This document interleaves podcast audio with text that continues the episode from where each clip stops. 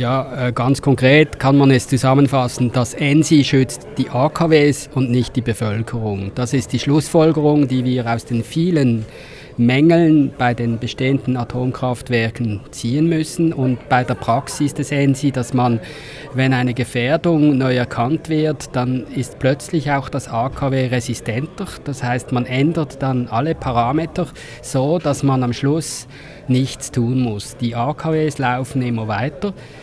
Das ENSI hat da sehr ausgeklügelte Methoden entwickelt, wie man die Bevölkerung ruhig stellt, indem dass man zuerst mal immer auf die Forderungen eingeht. Also man sagt, ja, man macht eine Untersuchung, Allerdings geht dann das häufig viele Jahre. Also ich nehme das Beispiel Erdbebensicherheit. Dort hat man 1998 begonnen, das zu überprüfen und bis jetzt hat man keine Resultate vorzuweisen. In dem Sinne, dass man hat schon herausgefunden, dass die nicht sicher sind, aber weil einem die Ergebnisse nicht passen, hat man gesagt, ja, wir brauchen da noch eine Vertiefungsstudie und es kommt eigentlich nie zu einem Entscheid, der die Betreiber zwingen würde, im Notfall eben abzuschalten, weil, der, weil die Anforderungen nicht erfüllt sind.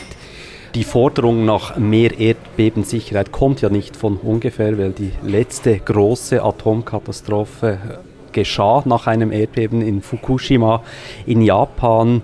Gibt es denn auch Parallelen zu Japan, wenn man das Handeln der Schweizer Atomschutzbehörde ENSI anschaut? Es gibt ganz eindeutige Parallelen. Also die Schweizer, das ENSI macht alle Fehler, die die Japaner auch gemacht haben, als Fukushima eingetreten ist. Und in Japan muss man die Berichte lesen, die die Untersuchungskommissionen veröffentlicht haben. Da geht ganz klar daraus hervor, dass man seit 2002 von dem Risiko eines Tsunami und eines Erdbeben ganz genau gewusst hat. Man hat auch ungefähr die Höhe des Tsunami abgeschätzt.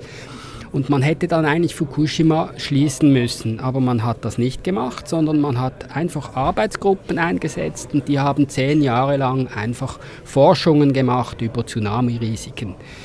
Und in der Zwischenzeit hat man Fukushima immer wieder mit neuen Betriebsbewilligungen ausgestattet, obwohl man gewusst hat, dieses Risiko hat man unterschätzt. Es gab keine Katastrophenvorsorge. Konkret heißt das dann wir nehmen den Unfall in Kauf. Und das ENSI funktioniert haargenau gleich. Gibt es denn auch Beispiele für andere Kernkraftwerke? Sie haben jetzt aufgezeigt bei Betznau, dass äh, es die, das ENSI mit der Erdbebensicherheit nicht so genau nimmt. Gibt es denn auch Beispiele bei anderen Schweizer Kernkraftwerken?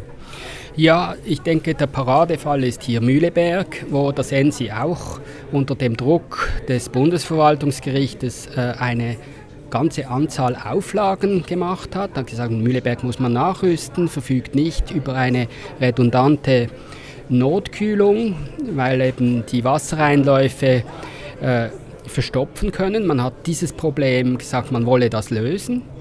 Und dann ist äh, ganz äh, etwas Seltsames passiert. Dann haben die Betreiber gesagt, ja, wir schließen 2019 und dann hat man alle die Auflagen und Fristen wieder rückgängig gemacht. Also das ENSI hat nicht den Mut, Sicherheit durchzusetzen. Und äh, ich möchte im Zusammenhang mit Mühleberg dann zeigen, wie die Strategie konkret gewesen ist gegenüber den Klägern. Es haben nämlich Anwohner gegen den Weiterbetrieb eine Beschwerde gemacht. Und was hat das ENSI gemacht? Es hat statt die Beschwerde zu behandeln, hat es die Beschwerde vor Bundesgericht gezogen, hat gesagt, die sind gar nicht beschwerdeberechtigt das ENSI hat im Bundesgericht zwar verloren, die sind beschwerdeberechtigt, aber der Fall wurde nicht entschieden bis heute. Man müsste Mühleberg sofort abstellen, weil eben die gesetzlich vorgeschriebene Redundanz fehlt bei der Kühlung. Und das ENSI hat es geschafft, diesen Fall jetzt etwa drei oder vier Jahre einfach zu verzögern. Also als Bürger kommt man beim ENSI nicht zum Recht. Es ist eine organisierte Parteilichkeit für zugunsten der AKW-Betreiber. Und ich meine einfach, dass diese Leute sind, das ist kriminell, weil es geht hier um Leib und Leben. Es, es ist das größte Risiko, das wir haben in der Schweiz. Es, ist, es gibt kein anderes Risiko, das die Schweiz vernichten kann. Rudolf Schlechtsteiner, Sie werfen dem ENSI Parteilichkeit zugunsten der Energiekonzerne vor. Äh, das ENSI ist eine öffentliche Behörde. Die Bevölkerung hätte das Recht, Einsicht in Akten zu kriegen, die es gibt. Äh, warum wird das nicht gemacht? Ja, wir haben ja die Akten verlangt, jetzt im Fall von Betznau.